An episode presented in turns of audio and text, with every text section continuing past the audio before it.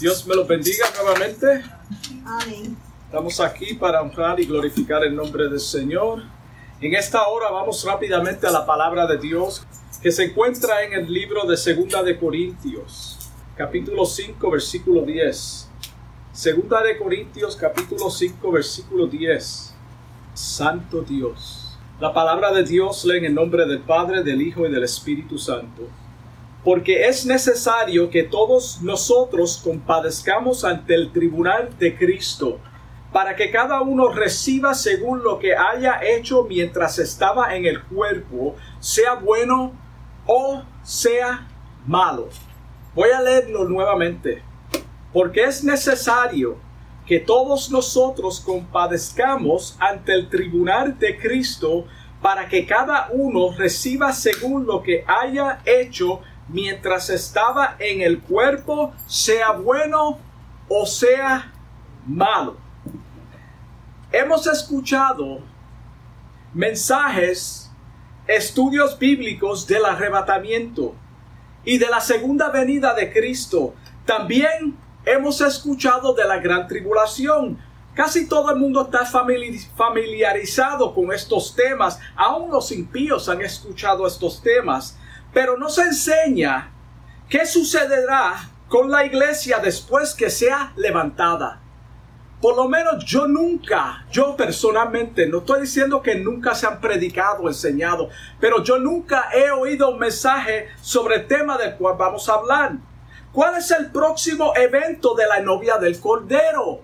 Hablamos del rapto, hablamos de la segunda venida y hablamos de la gran tribulación. So vamos a ver qué sucede con la iglesia del Cordero después que sea levantada. En esta hora vamos a hablar de un tema del cual muchos creyentes están ajenos. Muchos creyentes están ajenos de este tema. Tal vez esta es la primera vez que vas a oír este tema. Como dije, yo personalmente no he escuchado mensajes predicados sobre esto. El tema es el tribunal de Cristo. El tribunal de Cristo. Y por favor quiero que estés atento con la mente abierta a las escrituras que estaremos utilizando para traer esta enseñanza. Después que la iglesia sea levantada para morar con el Señor, la Biblia registra que hay dos eventos de los cuales están relacionados con el traslado de la iglesia de Cristo. Dos eventos.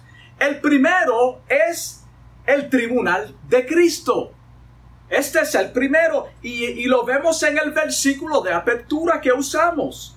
Esto sucede inmediatamente que seamos arrebatados. Inmediatamente que la iglesia sea arrebatada, esto comienza. El segundo son las bodas del Cordero, que precede al tribunal de Cristo. Apocalipsis 19:7 dice o lee, gocémonos y alegrémonos y démosles gloria, porque han llegado las bodas del Cordero. Cuando tú dices han llegado, quiere decir que se esperaba.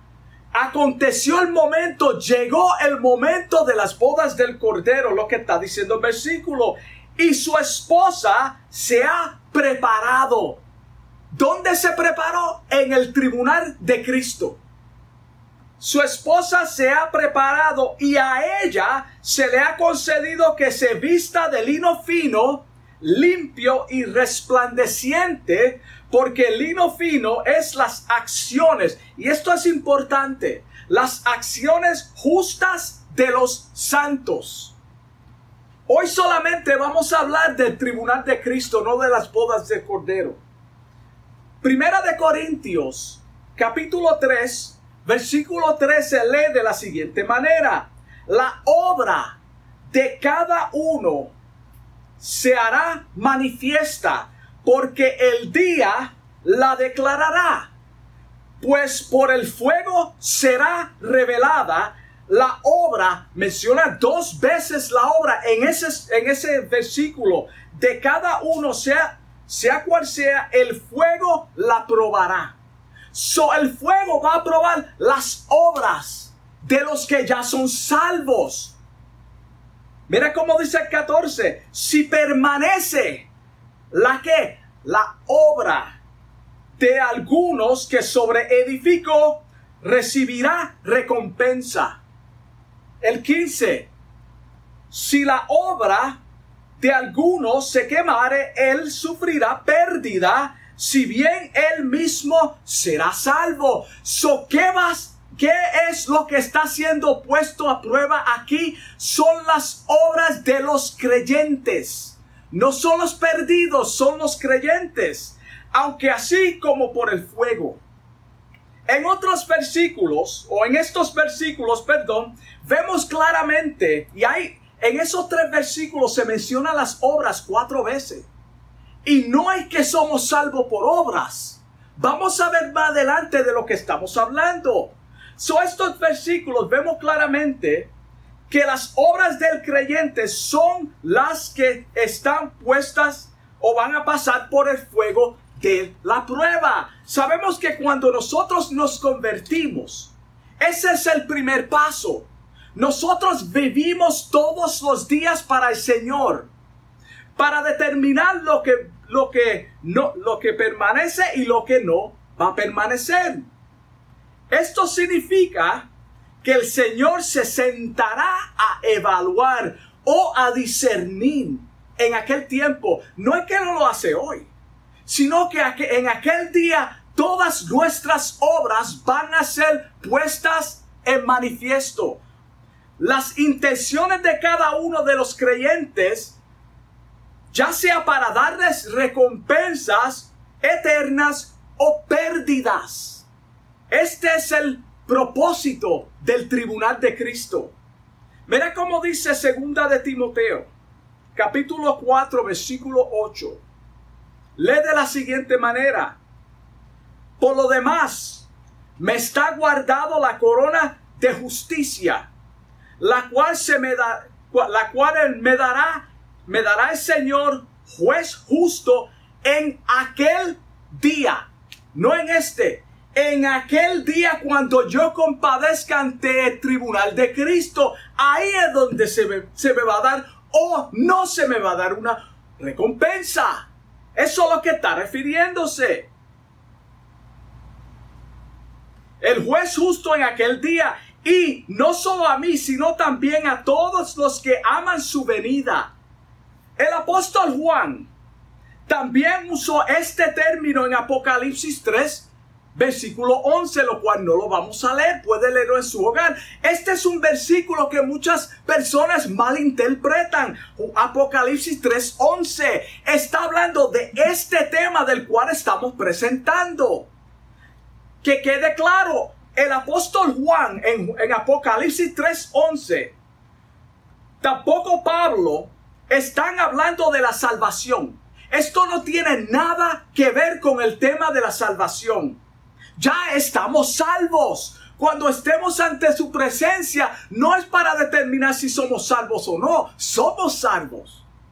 Romanos 5:9 dice, pues mucho más, estando ya justificado, ya, tiempo presente, justificados en su sangre, por él por él, por la sangre de Cristo, seremos salvos de la ira. Eso no es para determinar si somos salvos o no. Porque si, si, si siendo enemigos, fuimos reconciliados con Dios por medio de la muerte de su Hijo, mucho más. Estando reconciliados, seremos salvos por su vida. Eso está tan y tan y tan claro, hermano. A veces lo complicamos porque queremos. Cuando el versículo de apertura dice, sea bueno o sea malo, no está hablando de pecados que cometemos mientras estamos en la tierra. Eso no es lo que dice el versículo. Somos justificados porque ya Jesucristo pagó nuestra penalidad. Primera de Juan, capítulo 2, versículo 1 dice, hijitos míos, Estas cosas os escribo para que no pequéis. Es mientras estamos en la tierra. Es una advertencia, es un consejo, es, Él nos está diciendo que no pequemos. Y si alguno, hermano, todos vamos a pecar de una forma u otra. Y si alguno hubiere pecado, abogado tenemos para con el Padre. ¿A quién? A Jesucristo el justo, aquel mismo que dio la vida por nosotros. Él abogará por nosotros cuando nosotros fallamos. Si fuera basado en los pecados cometidos en el Señor, ningún ser humano sería salvo. Ninguno. Y la sangre de Cristo sería ineficaz porque todos fallamos de, de alguna forma u otra. So no está hablando de eso. No podemos decir, estoy perdido porque fracasé. Hermano, entonces, ¿dónde queda el abogado de nosotros que dio su vida? ¿Dónde queda eso? Primera de Juan, capítulo 1, versículo 10. Mira cómo dice. Si decimos que no hemos pecado, está hablando de cristianos, hermano. Le hacemos a él mentiroso y su palabra no dice su salvación. Y su palabra no está en nosotros. La palabra malo aquí se refiere a los esfuerzos que producimos por nosotros mismos, ya sea para tratar de impresionar a Dios, lo cual no podemos, no podemos, o para impresionar a los demás. Eso es lo que está en juego. Nuestras acciones, cómo y por qué hacemos las cosas en el Señor. Y muchos dirán, pero si estamos en el Señor, ¿cómo es que hacemos las cosas? Si no es para Él. Va a, sorprenderse, hermano. Mateo 6.1 lee. Guardaos de hacer vuestra justicia delante de los hombres. ¿Para qué? Para ser visto de ellos. Ahí claramente está diciendo, no lo haga para que te alaben. No lo haga para que te vean. De otra manera, no tendráis que recompensa. No tendráis recompensa de vuestro Padre que estás en los cielos. El apóstol Pablo usó una expresión en Primera de Corintios capítulo 9 versículo 27 para mostrar que podemos trabajar para el Señor, podemos trabajar para el Señor, pero con intenciones equivocadas. ¿Cuántos hoy en día están trabajando para el Señor? Tienen toda buena intención, de predicar la palabra de Dios. Pero detrás de todo esto, hermano, no es para glorificar a Dios. El orgullo que tienen en su corazón será revelado en aquel día. Para mostrar que podemos trabajar para el Señor, pero con intenciones equivocadas, dice, sino que golpeo, esto es el apóstol Pablo, golpeo mi cuerpo y lo pongo en servidumbre. En otras palabras, yo me sacrifico, me sacrifico.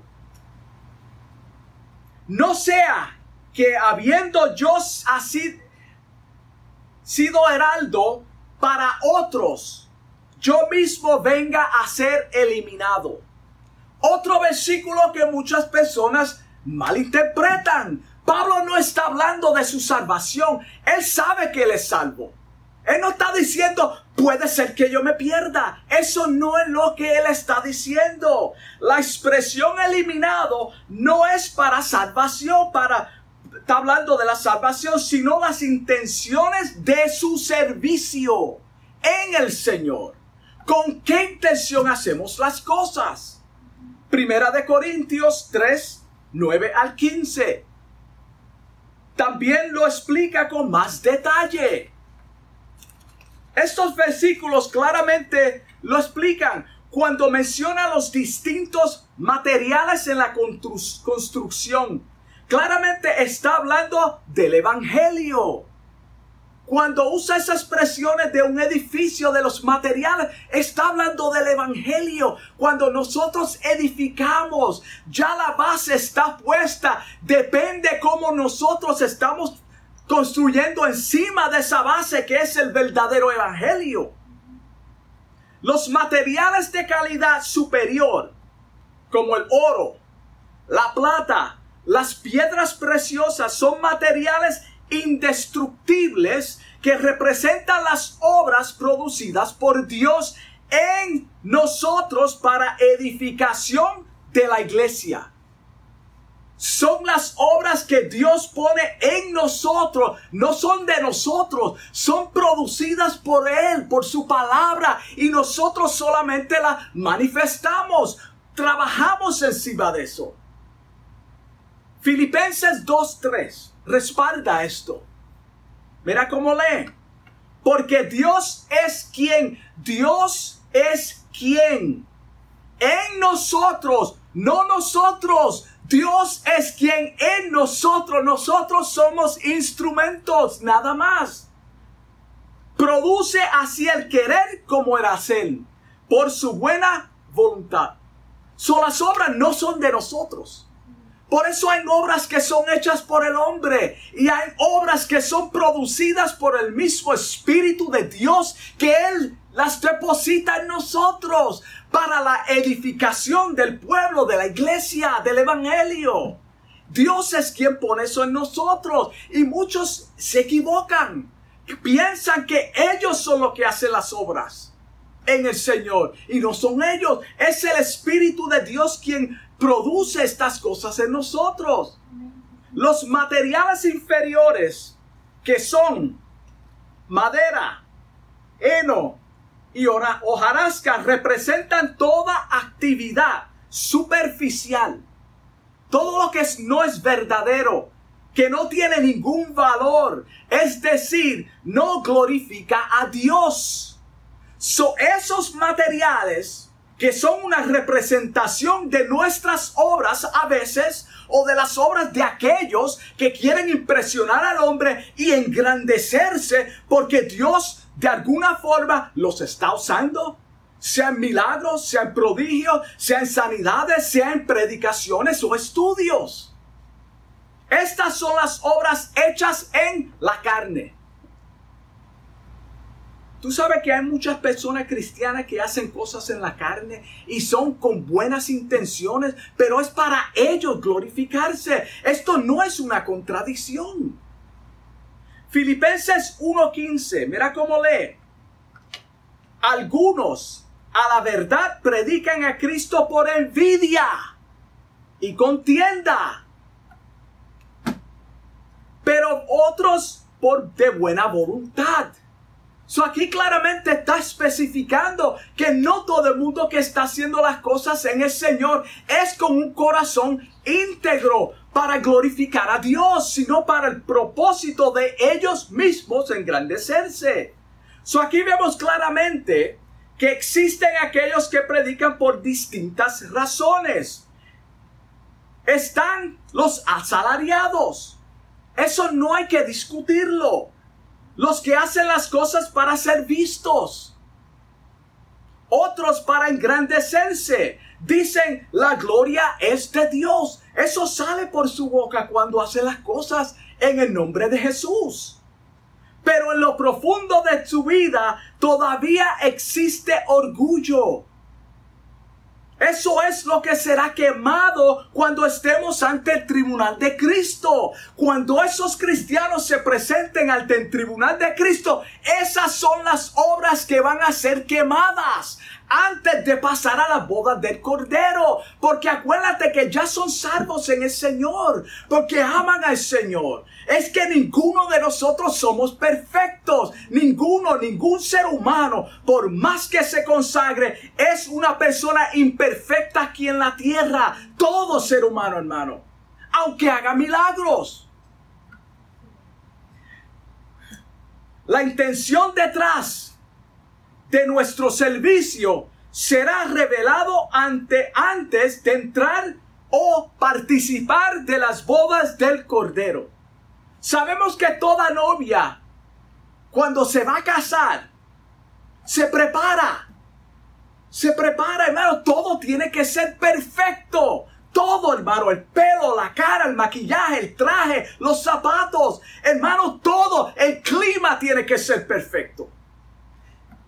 Y esto es lo que va a pasar, hermano. La novia está siendo purificada en el tribunal de Cristo antes de presentarse ante el Señor para oficialmente ser casada. Primera de Pedro 1.17. Mira cómo lee. Y si invocáis por Padre a aquel, aquel que sin acepción de personas juzga según la obra de cada uno. Acuérdate, no estamos hablando de obras para salvación. Conducíos en temor todo el tiempo de vuestra peregrinación. De nuestra peregrinación. Hermanos, somos peregrinos en esta tierra. ¿Quiénes son los peregrinos en este mundo? Vamos a ver por la palabra de Dios. Las, las los nacidos de nuevo. Primera de Pedro 2.11. Primera de Pedro 2.11 dice, amados, ¿quiénes son los amados? Los cristianos nacidos de nuevo. Los pecadores no son los amados. Yo os ruego como extranjeros y peregrinos que os abstengáis de los deseos carnales que combaten o batallan contra el alma Gloria a Dios. So hay dos palabras que describen el tribunal de Cristo en el Nuevo Testamento. La primera palabra es criterión. En Santiago capítulo 2 versículo 6 habla de este significado. Dice, pero vosotros habéis afrentado al pobre no os oprimen los ricos y no son ellos los mismos que nos arrastran a los tribunales. Esa es la palabra, un tribunal. No son ellos, es lo que está diciendo. También en Primera de Corintios 6, versículo 2 al 4 habla de lo mismo. Aquí vemos que tribunal se usa como lugar de hacer o impartir juicio en una corte. So nosotros eh, vamos a estar en la corte de Jesucristo, no para condenación. La segunda palabra es bima. El bima. El bima o la bima es un lugar elevado a donde se sube por escalones, una plataforma, un púlpito, donde se sienta un juez en una corte. Y, aquí es donde se sienta el juez. ¿Para qué? Para sentenciar. Para sentenciar.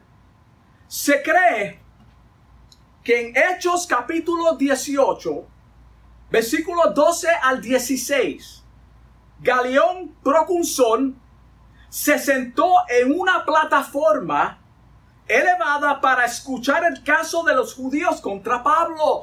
Aquí tenemos lo que significa la palabra en la misma palabra de Dios. En Romanos 14, versículo 10, también vemos que todo creyente, todo creyente vamos a estar ante el tribunal de Cristo.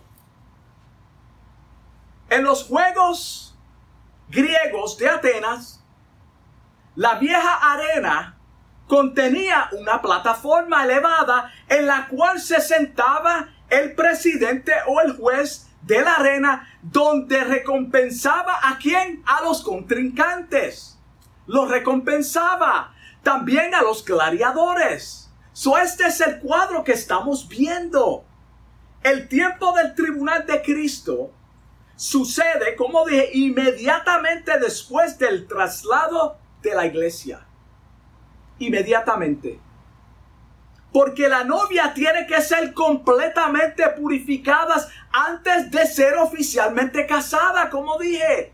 Tiene que haber el proceso, hermano. Ya somos limpios la de la sangre de, por la sangre de Cristo aquí en la tierra, pero seremos perfectos tal y como Él es cuando estemos con Él. Ahí es donde seremos completamente cambiado, transformado, justificado, hermano. Lucas 14, 14 dice, y seréis bienaventurado, porque ellos no te pueden recompensar. Este es el versículo que quiero, donde quiero probar pero te será recompensado en la resurrección de los muertos. ¿Recompensados de qué? De lo que estamos hablando. Va a haber coronas. Van a haber, hermano, el Señor nos va a premiar. Si hay una resurrección de los justos, también hay una resurrección de los injustos, de los pecadores. La de los pecadores injustos se llama el juicio del gran trono blanco. Este no es el, el tribunal de Cristo. El tribunal de Cristo y el, y el juicio del gran trono blanco son dos cosas distintas de la cual no podemos confundir la una con la otra. Ahí no estará la verdadera iglesia de Cristo. Esos son los falsos y los pecadores que van a compadecer en ese juicio del gran trono blanco. Ese sí es para sentencia de muerte eterna. Las acciones justas que han sobrevivido la prueba han, han sido la base de la recompensa. Lo repito, las acciones justas, cuando estemos en su presencia, ¿cómo hicimos las cosas? ¿Con qué intenciones? Las justas han sido la base de nuestra recompensa. Él nos va a recompensar. Primera de Corintios 4:5 dice, así que no juzguéis nada antes de tiempo. Está hablando a cristianos. Sabemos que está la mala costumbre que siempre juzgamos las cosas antes de tiempo. Hasta que venga el Señor. En otras palabras, ora por la persona, déjale ese asunto en las manos del Señor. Hermano, nosotros no podemos medir la santidad de nadie porque el corazón lo escudriña Dios, el cual aclarará también lo oculto de las tinieblas ¿Quién va a hacer eso? El Señor no me pertenece a mí, ni a ningún cristiano, hermano. Y manifestará las intenciones de los corazones. Es en el tribunal de Cristo donde sucede todo esto. Y entonces, después, cada uno recibirá su alabanza de Dios. Hermano, vemos el proceso los pasos que van a acontecer. Eclesiastés 12:14 dice, porque Dios traerá toda obra a juicio, juntamente con toda cosa encubierta, sea bueno o sea malo. Otra vez el término, hermano. Acuérdese que cuando está hablando de cristiano, el malo no está diciendo que nosotros vamos a a ser juzgado de las cosas que hacemos en el Señor para perdición. Eso no es lo que está diciendo. Apocalipsis 22, 12 dice, He aquí yo vengo pronto y mi galardón conmigo para recompensar a cada uno según sea su obra. Según sea su obra, hermano. So vemos el, el, lenguaje que se está usando. Son las obras que han de ser puestas a manifiesta en aquel gran día. Después de haber leído todas estas escrituras, sabemos que las recompensas están asociadas con aquel gran día. Es decir, en el día de la evaluación de nuestro trabajo en Él de nuestro trabajo, hermano. Cuando la persona trabaja al fin de semana, cada 15 días o mensualmente, se le recompensa con un salario, hermano. No se te da un salario por bonito. Hermano, tenemos que trabajar. Y cuando van a dar promociones, ¿qué es lo que sucede? Aquella persona que el jefe o los patrones saben que no está produciendo casi nada, sino lo, lo, posiblemente lo mínimo o menos de lo mínimo que se espera de la persona, no recibirá un aumento. Sin embargo, aquellos que trabajan duro y se nota su labor, hermano, esos son los que son recompensados con posiciones más elevadas, un salario mejor. ¿Dónde acontece este juicio? ¿Dónde acontece? En la esfera celestial. Aquí es donde acontece este, este juicio. Primera de Tesalonicenses capítulo 4, versículo 17 señala que seremos arrebatados en las nubes para recibir al Señor en el aire. El aire tiene que ser el escenario, hermano. Antes de entrar, hermano, el novio en el Señor. Nunca se lleva a la novia a la habitación hasta que se case con ella oficialmente. Nunca. Hermano, primero ella se prepara. Él viene por ella, se la lleva a su habitación. Después que son casados, hermano. En el Señor. Que quede claro. Segunda de Corintios 5.1. Porque sabemos que si nuestra morada terrestre, este tabernáculo se deshiciere, tenemos de Dios un edificio una casa no hecha de manos en los cielos. En los cielos. En estos versículos, el apóstol Pablo describe eventos que suceden cuando el creyente esté ausente del cuerpo y presente ante el Señor. Cuando compadezcamos ante Él. ¿Por quién seremos juzgados? ¿Por quién seremos juzgados? Juan 5:22. Juan 5:22 tiene la respuesta. Porque el Padre a nadie juzga. Eso es lo que dice el versículo, no lo digo yo. Porque el Padre nadie juzga, sino todo juicio dio al Hijo. Acuérdate, ¿quién es que aboga por nosotros? El Hijo, ¿quién dio su vida? El Hijo. El Padre depositó o, desató todos los juicios sobre el Hijo, porque el Hijo llevó nuestro pecado, hermano. So es el Hijo quien puede decir, este es mío. Y entonces, hermano, pasaremos a su presencia. Quiere decir que este examen es realizado ante la presencia del Hijo de Dios. So el Hijo, claramente ahí en Juan 5:22, es quien nos estará evaluando el trabajo que hicimos en él.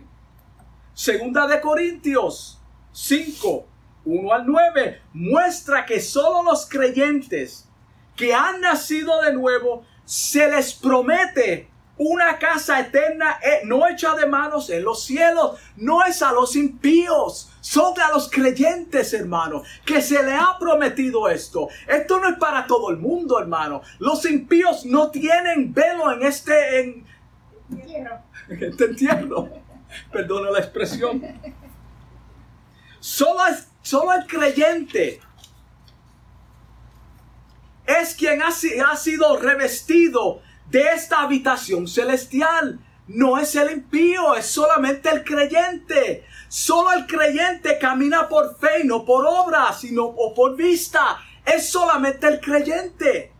Solo el creyente es sellado con el Espíritu Santo. Los impíos no son sellados con el Espíritu Santo. So está hablando claramente de los creyentes de cristianos que han nacido de nuevo, que han depositado toda su confianza en Cristo, en la obra de redención. Una cosa importante que debemos de tener claro es, y repito, este juicio no es para determinar si el juzgado es creyente o no. Yo quiero dejar eso bien claro, hermano. La cuestión de la salvación no está en juego. Todos los que están en el tribunal de Cristo ya son salvos. Ya son salvos. La salvación dada al creyente en Cristo lo ha librado perfectamente de todo juicio. Romanos 8.1 dice, ninguna condenación hay para los que están en Cristo. Juan 5.24 dice, de cierto, de cierto os digo, el que oye mi palabra y cree al que me envió tiene vida eterna y no vendrá a condenación, mas ha pasado de muerte a vida. Primera de Juan 4:17 dice, en esto se ha perfeccionado el amor en nosotros para que tengamos confianza en el día del juicio. Para que tengamos confianza en el día del juicio, pues como Él es Cristo, así seremos nosotros en este mundo. Llevar al creyente a juicio con relación a sus pecados presentes o pasados es negar la eficacia de la muerte de Cristo. Cuando decimos eso, hermano, lo que estamos diciendo, la sangre de Cristo no fue suficiente. Y anular la promesa de Dios, porque fue Dios quien envió a su Hijo y Él voluntariamente se ofreció, hermano. En Hebreos 10, 16 al 18 dice, este es el pacto que haré con ellos después de aquellos días.